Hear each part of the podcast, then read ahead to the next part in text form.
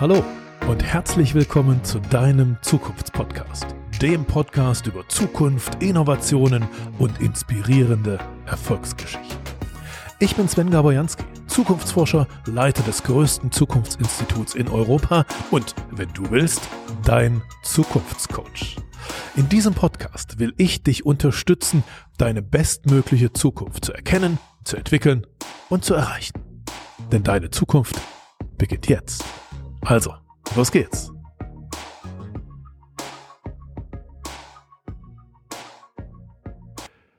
Heute gibt es wieder das Thema Quantencomputer im Zukunftsmacher Podcast. Aber keine Angst, nicht das Übliche, nicht das Langweilige, was da in jeder Zeitung steht über Quantencomputer. Also da hat wieder einer irgendwie 53 Qubits verbunden und der nächste hat 58 und der nächste 62. Nein, darum geht es nicht. Ich habe heute hier im Zukunftsmacher Podcast einen der Menschen eingeladen, die am weitesten vorn sind in der Entwicklung von Quantencomputern. Es ist Pete Chatbot aus dem Silicon Valley.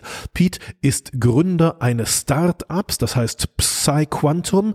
Es ist das bestgefundete Startup, also das, was am meisten Geld bekommen hat, weit über 200 Millionen US-Dollar von Investoren, weil es eine der größten Ideen in der Quantencomputerwelt versucht in die Realität umzusetzen, nämlich einen universellen Quantencomputer. Also all die Quantencomputer, die anderen, über die ihr immer in der Zeitung lest, diese 53 Qubits, diese von Google und IBM und wie sie alle heißen, das sind keine universellen Quantencomputer. Die sind eigentlich zu klein, könnte man sagen.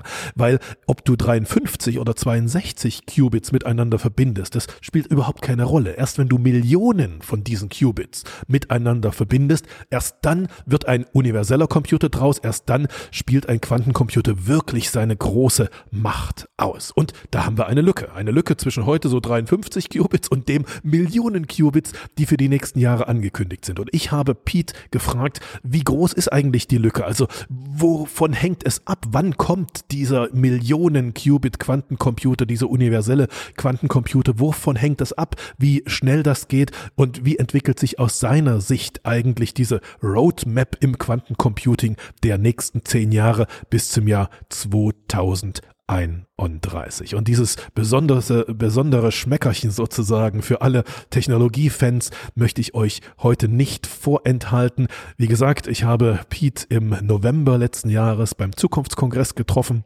habe ihn interviewt.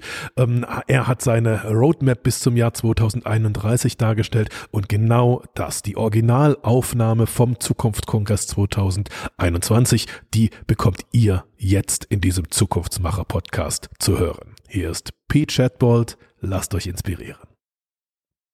Let's talk about quantum computing. Um, um, I already I already mentioned in, in, in German. Sorry for my for, for, my German introduction. I already mentioned that we um, eh, by by 2017 um, we had in this conference uh, um, a, a, separate channel we called uh, Quantum Summit and invited all the all the big players, D-Wave, we remember, and, and, so on. And, and D-Wave, uh, by the way, uh, they received our, our innovation award for the for the first commercial uh, quantum project um, they did with uh, Volkswagen Group in, in, in Beijing uh, long old story. Um, uh, it's it's not the first time we are talking uh, we are talking quantum. We we talk quantum every year uh, because in in our predictions in our scientific studies, um, we read that uh, quantum will define how we uh, how we uh, how we how we should imagine uh, computing in the next 10 years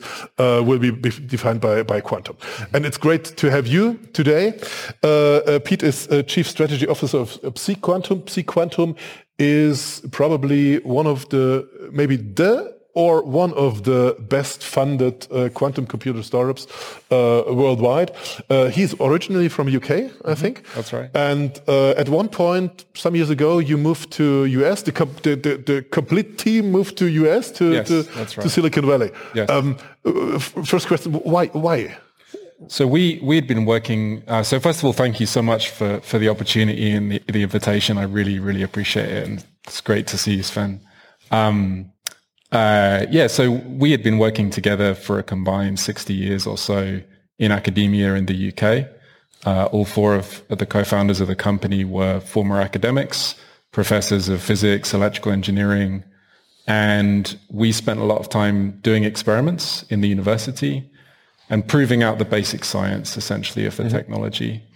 Um, but eventually we reached the point where there was nothing left to do in the university, essentially. Mm-hmm. And a quantum computer is going to be a very large and very expensive system. The first time that we build one of these things, it is really going to be a, a mega project type of activity. And there are very few p- places in the world where you can go to raise the capital and find the semiconductor experts who you need to build a system like that. Mm-hmm. and so it was really a no-brainer for us to relocate yeah. uh, to Silicon Valley and, and go start this company. Yeah. Yeah. Yeah, um, you will you will tell you, your story and uh, give your prediction for the for the next ten years in in in in, in a couple of seconds. Mm-hmm. Um, uh, but uh, let me ask for first one question. So we we had this discussion about the about the metaverse and uh, this big trend in in in, in computing to, to merge the real and the virtual and, and what is what is real in ten years and all that all, all that stuff. Um, uh, is, it somehow connected to, to to quantum computing as well? So what if if you add to this yeah. discussion we had, if you add quantum computing, uh, what would be the picture you come up with? Yeah, of course, I have to be very careful. One shouldn't get the idea that you know you're going to use quantum computers for computer graphics or something like that anytime soon. Where I think there's a actually very deep and interesting connection. Uh, I was very interested to see the previous speaker talking about digital twins and simulation and so on.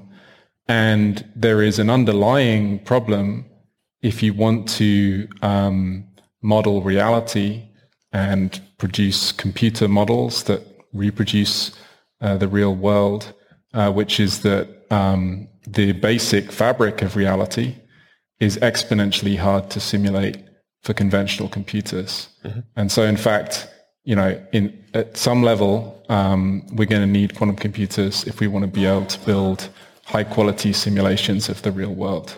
Now, again, we can do very well for the vast majority of problems with conventional computers. Mm-hmm. But there is a connection there in yeah. the in the very very long term. There is a connection. Yeah. Yeah. Yeah. Um, before you start your your, your talk, um, just to get an overview, um, we are talking about the, the about quantum uh, as one of the main main key the, the, key drivers of, of technology of computing uh, in the in the uh, in the future or at, at least in the in the next 10 years um, looking looking at the world, um, where is this or where is quantum computing at the world hottest in, now, nowadays? You said you said you moved to, to Silicon Valley because of the of the experts in, in, in semiconducting, of course. Yeah. Um, but is it is it Silicon Valley or is it China or is it what is the place I, I have to look at? Yeah. So we you know we see. Um, billion dollar investments from the US, from various different European countries, Germany, uh, UK, France, various other uh, places. Of course, China is investing heavily. And I think the sort of macroscopic picture that you can see forming is that there is unequivocally going to be a powerful quantum computing activity in China.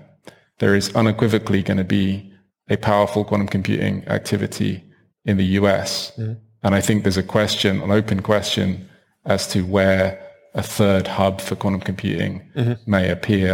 But yeah, there's very serious investment from uh, many different European governments, which is very encouraging and welcome. Yeah. yeah.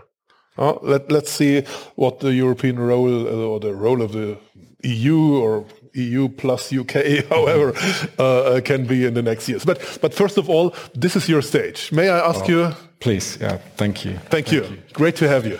My pleasure.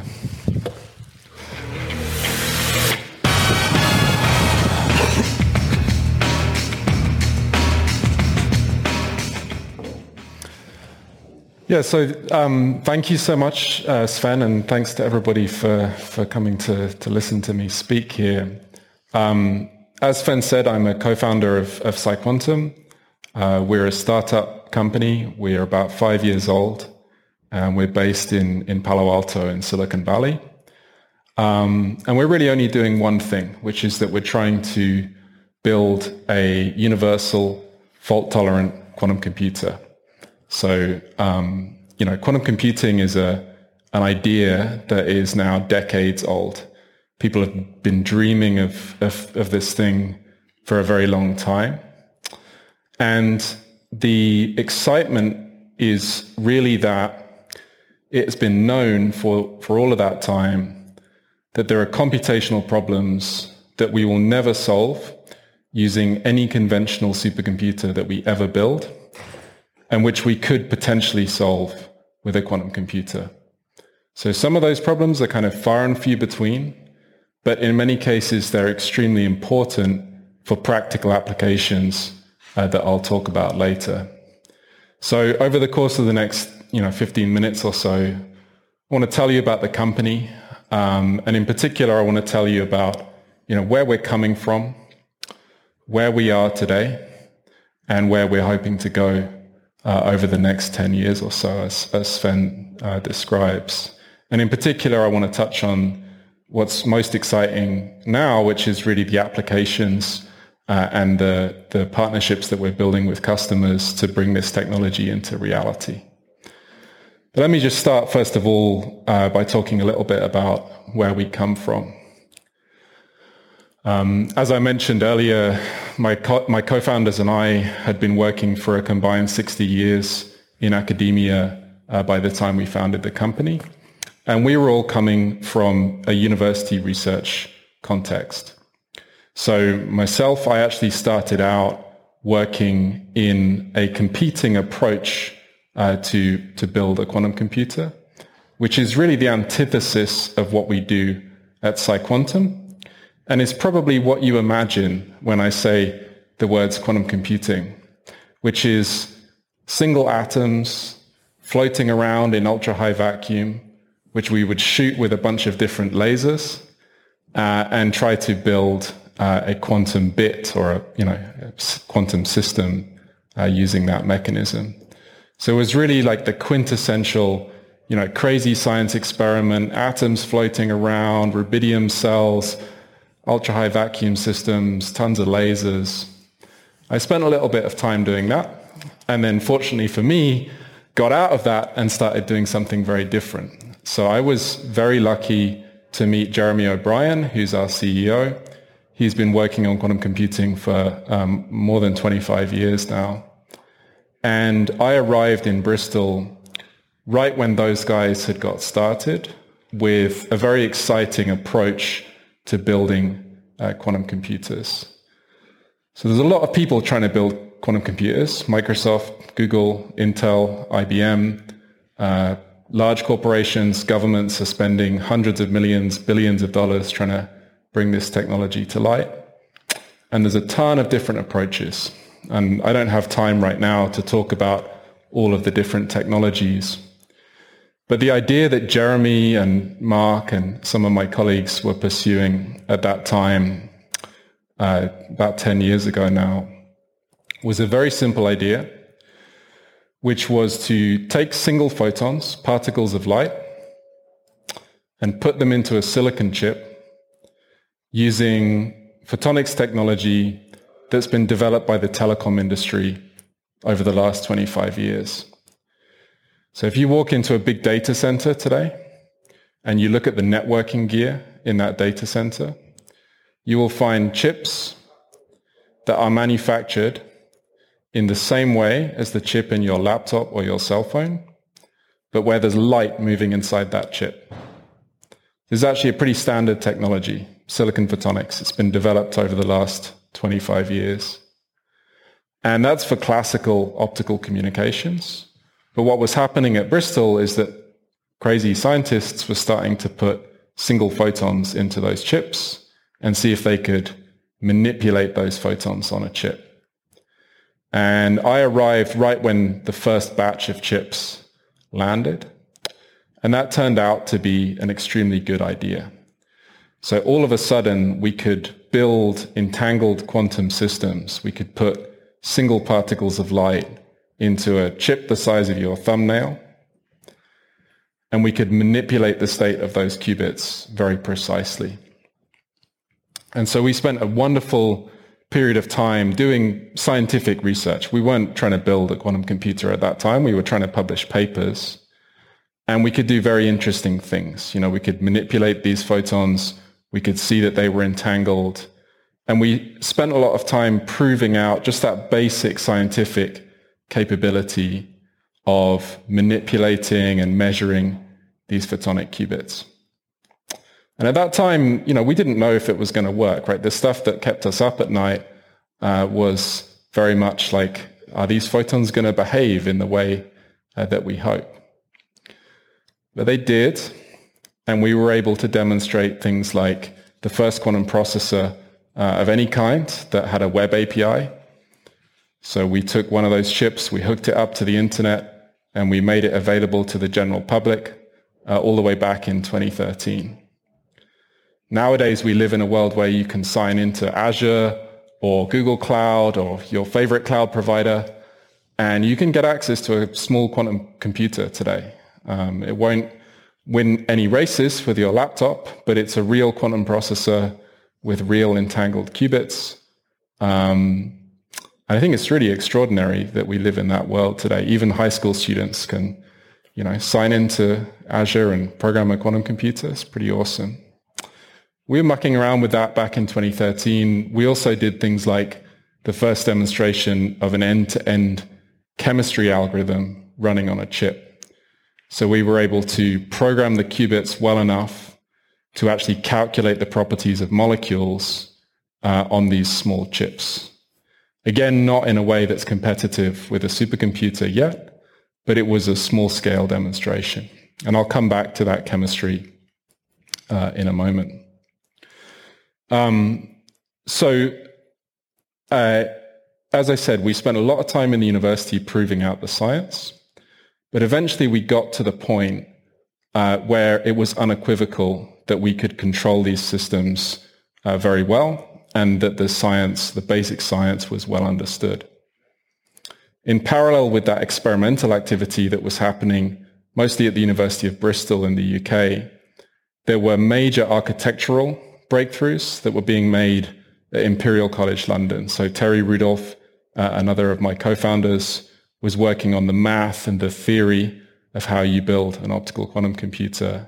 And the story is quite similar to the story of deep learning, where even, you know, decades ago, people knew that machine learning, deep learning, they understood the basic mathematics. They knew that these things would be possible, but it took decades of sustained mathematical work, and it also took decades of sustained development of the hardware.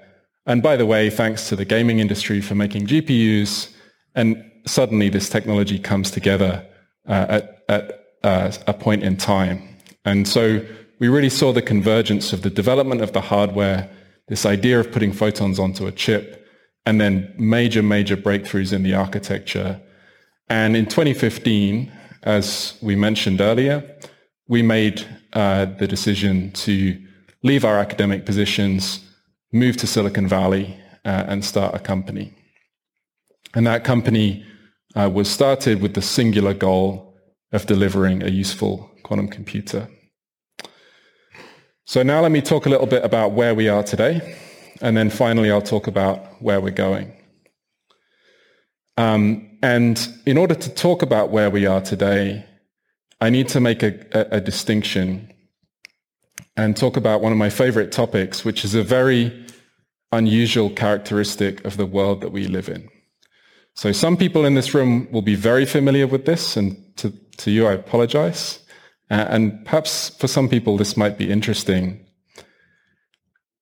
The chips in our laptops, in our cell phones, in the, you know, um, AV system in this room. These chips are built in factories, and you would be forgiven for thinking that there are many factories which can build such chips. And the bizarre reality of the world that we live in is that there are not. There are really only three tier one semiconductor foundries on the planet that can actually build the advanced chips that all of this, you know, wonderful technology that we talk about uh, depend upon. And actually, that's especially apparent today. And in this building, we're seeing automotive production lines shutting down because they can't obtain the chips uh, that they need. So there are really only three tier one foundries, TSMC, Global Foundries, and Samsung. Intel is a special case. They got out of the foundry business and they're actually getting back in. But it's an extraordinarily limited set of incredibly advanced manufacturing facilities that build these chips. Now, why am I laboring this point? Why am I talking about semiconductor manufacturing? The reason is that any useful quantum computer is going to need millions of qubits. So in order to deliver on the promise, in order to outperform supercomputers and run useful tasks, we need millions of qubits. This is well acknowledged by Google, uh, Intel, Microsoft, etc. And it has been our premise and the founding premise of this company that if you want to deliver millions of qubits in my lifetime, the only way to do that is to leverage the trillion dollars and 50 years that has been invested in the semiconductor industry and that has delivered that science fiction like manufacturing capability, which of course is routinely putting billions of transistors into your pocket. So to put that in context, you know, Google today has 53 qubits in their current system. We know that we need a million. And so our bet when we founded the company was that we could go to an advanced semiconductor manufacturing facility like a TSMC or a Global Foundries, that we could leverage the extremely advanced tools and manufacturing processes that they have, and that we could use that to accelerate our path to a million qubit machine. And if you'll forgive me, I'd just like to emphasize how daunting that was. Right? Quantum computing is historically rightly been viewed as a crazy science fiction technology.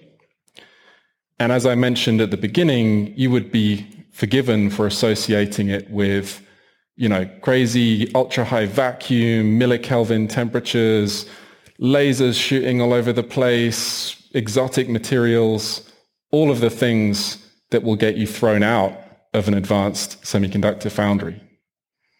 These manufacturing facilities are very locked down. They are not interested in doing crazy science fiction stuff.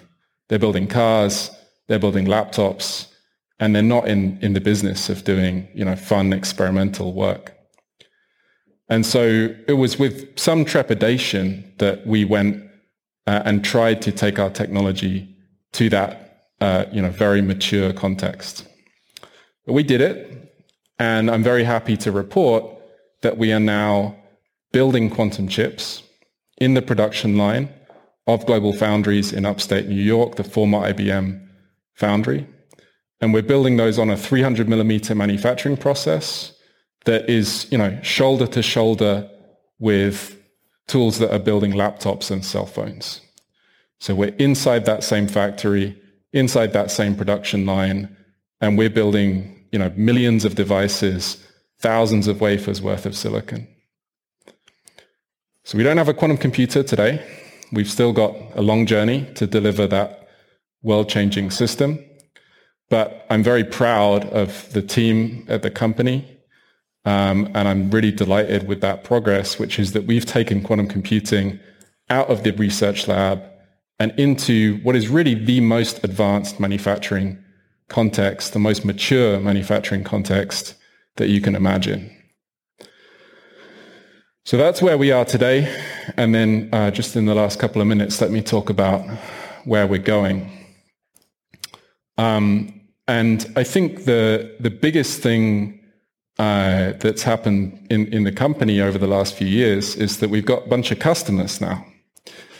So um, if you had told me when I was a, young grad student in the university that I would be talking to CEOs and CTOs of Fortune 500 companies about uh, paying us to get access to a quantum computer. I think I might have laughed like five years ago. You know, it was really kind of a crazy idea.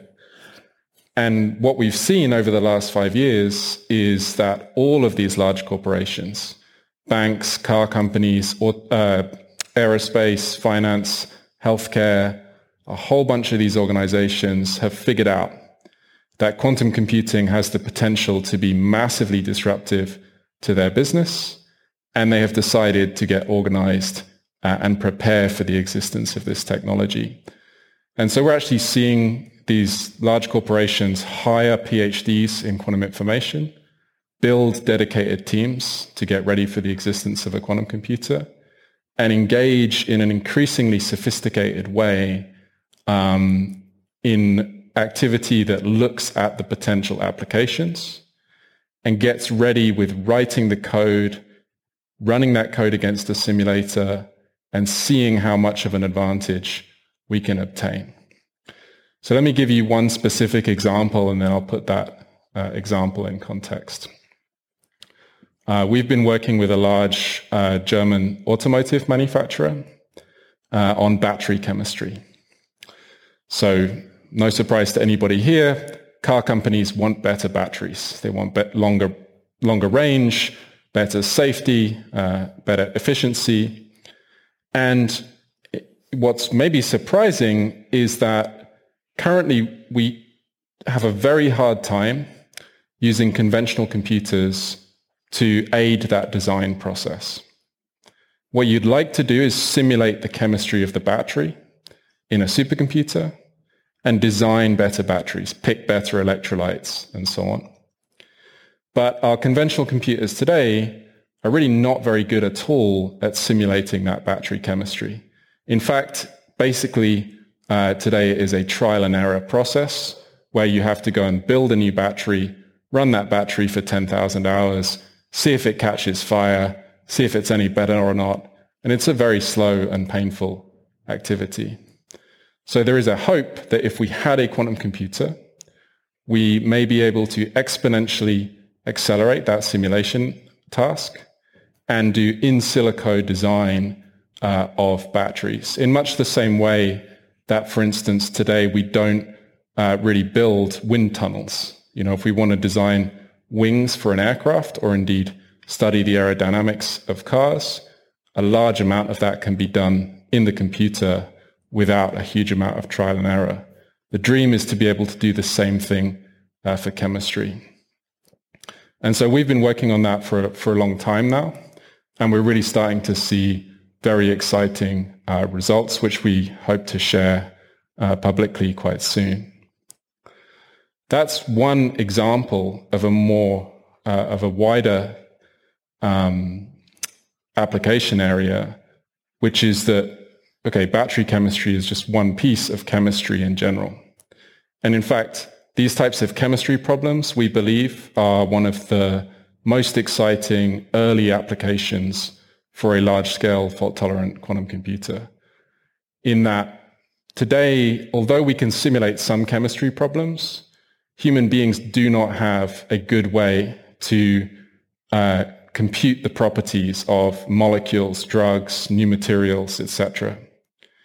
And we really don't understand the advanced materials, molecules, interactions, catalysts that underpin our advanced society today.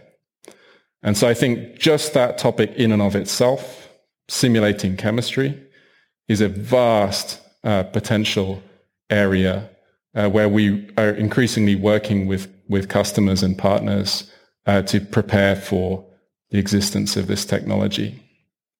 And then, you know, broadening the scope even further, a quantum computer in general is a programmable machine, just like uh, the conventional computer, your laptop or something like that. And of course, if you went back and asked people at the very early days of conventional computing what they were going to do uh, with, a, with the computer, they'd give you a pretty boring answer. They'd say, we're going to do code breaking, we're going to do logistics. We'll do some ballistics simulation. But I guarantee they wouldn't be talking about metaverse or even, you know, video conferencing or any of the thousands of applications that we dreamt up. And quantum computers are just the same. They're universally programmable machines. And so I think today we can scratch the surface. We can see some extremely exciting, transformative potential applications. But I'm also actually personally more excited about all of the things that we haven't even dreamt up yet. Um, and I very much look forward to, to seeing those come to light. Um, so I couldn't be more excited about what we're doing. Uh, it's a real privilege to be here. It's a real privilege to work with the team at, at PsiQuantum uh, who are um, uh, dedicating their lives to, to making this technology a reality. And uh, yeah, I'll stop talking. Uh, thank you so much for the opportunity, and uh, let's let's have a chat, Sven. Thank you.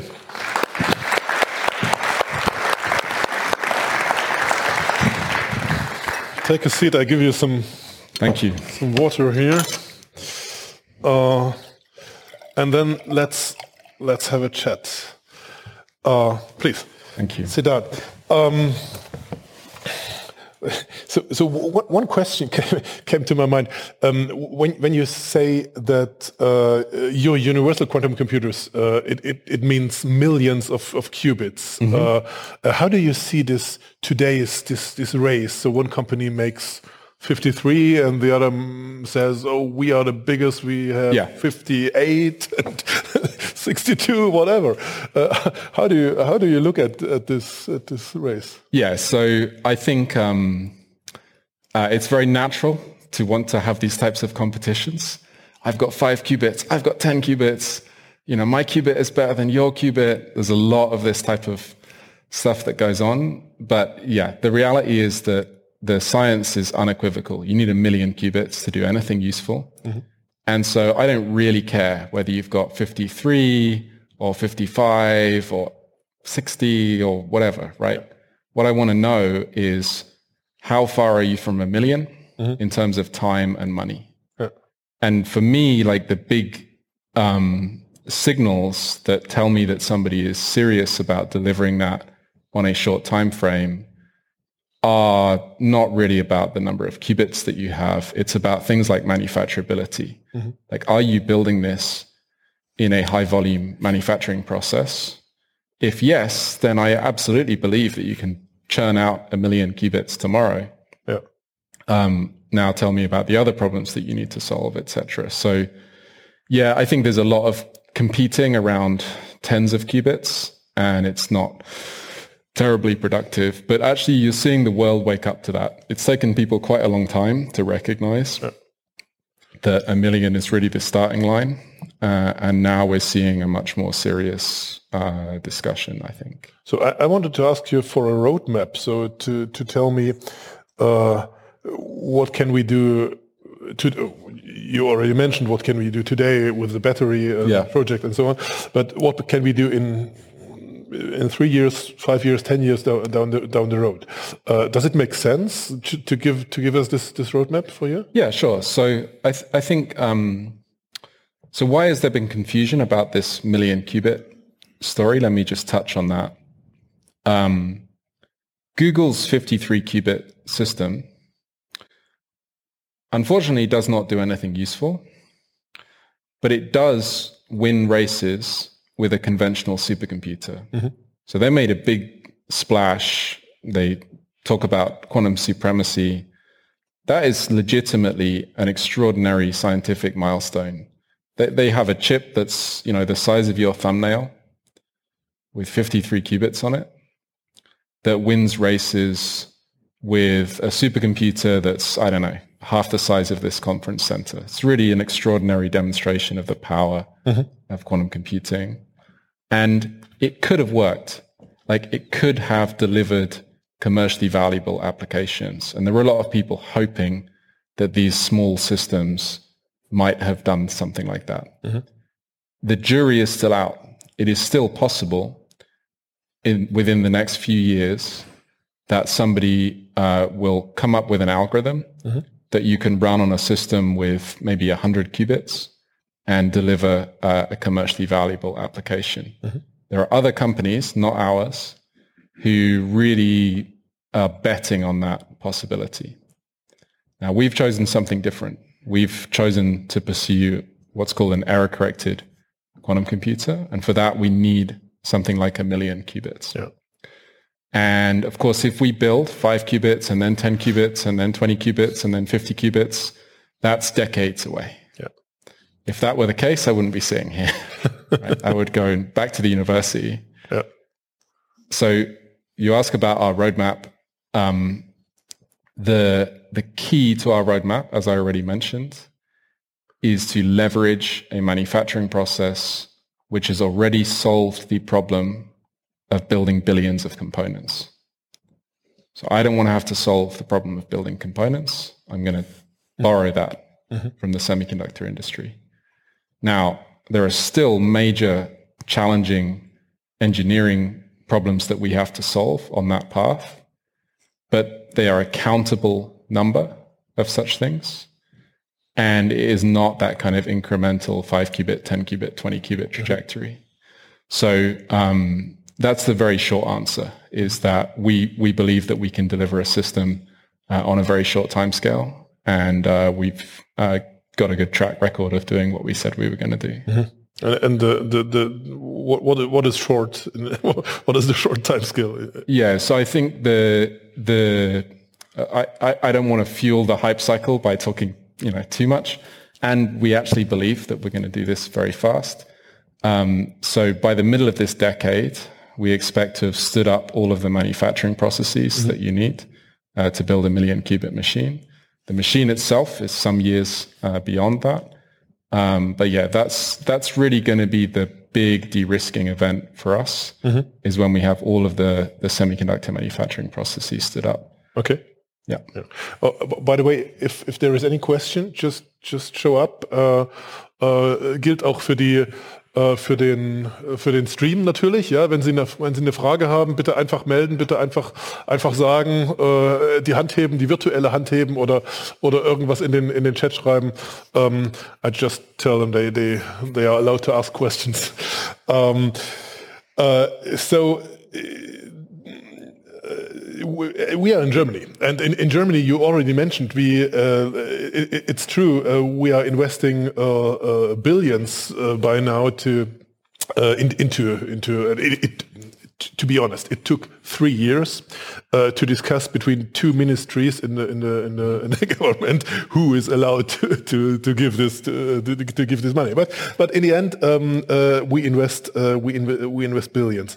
Um, what is from from your side? For, for us it's it's it's it's of course interesting to to hear um, how do you look at Germany in this in these terms? Will there be a role for Germany? Mm. will there be a role for uh, for Europe? Or uh, so in, in this in this in this in this race for for the universal quantum computers? Yeah so I think unequivocally there will be a uh, big role for -huh. Germany in this in this race. I've spent enough time in this in this wonderful country and -huh uh, there's there's no question. Speaking specifically about us, um, so I mentioned we build our photonic chips at Global Foundries in in New York State. Mm-hmm. It's the former IBM fab.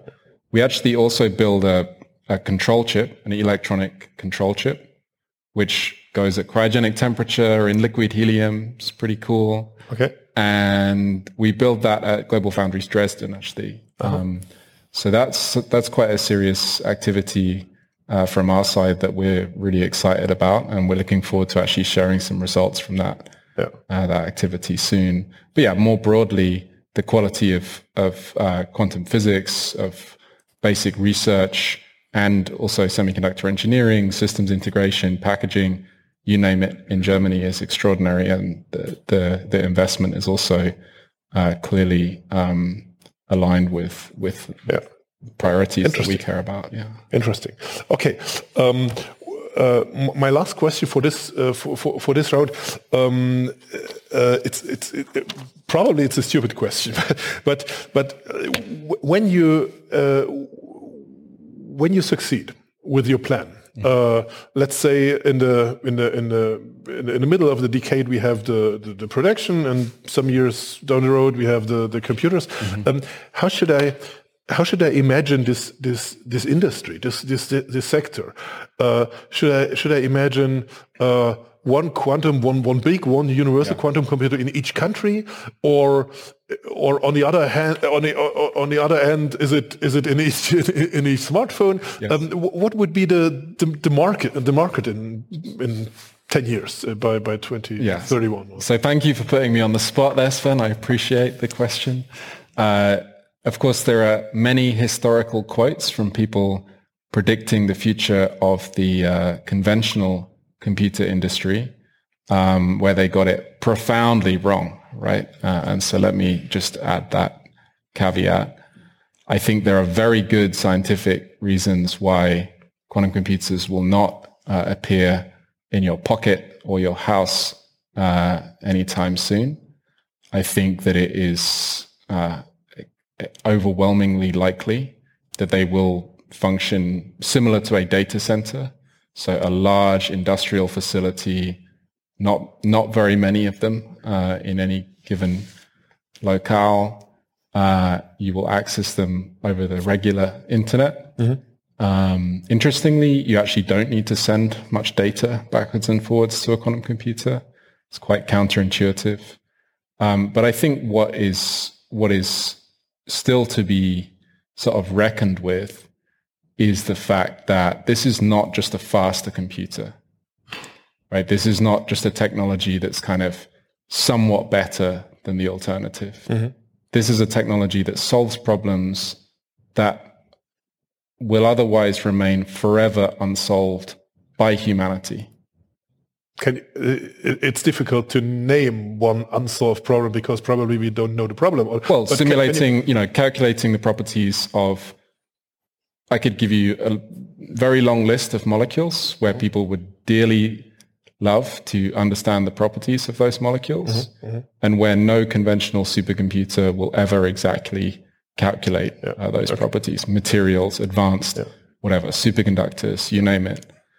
And so I think the the sort of um, uh, political economic dynamics around a technology that is genuinely exponentially powerful like that are going to be quite extreme, quite interesting. And actually, there's a pretty good parallel with the semiconductor industry, where these manufacturing facilities are so exotic and so expensive and so kind of profound in their importance to mm-hmm. society mm-hmm. that they um, have much more than just a technological implication yeah. for the world. Yeah, I think you absolutely will have that. Yeah. Okay. Thank you.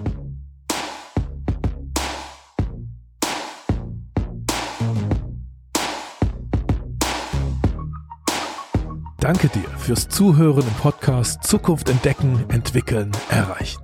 Wenn ich dich inspirieren konnte, dann teile es gern mit deinen Freunden und mit deiner Familie. Mehr Infos zu deiner Zukunft, wie man sein bestmögliches Zukunftsbild entwickelt und wie man es erreicht, findest du in meinem Blog unter jansky.de. Und dort habe ich dir auch noch ein kleines Geschenk für deine Zukunft hinterlegt. Hole es dir gleich ab unter jansky.de slash Geschenk. Bis zum nächsten Mal und auf eine großartige Zukunft.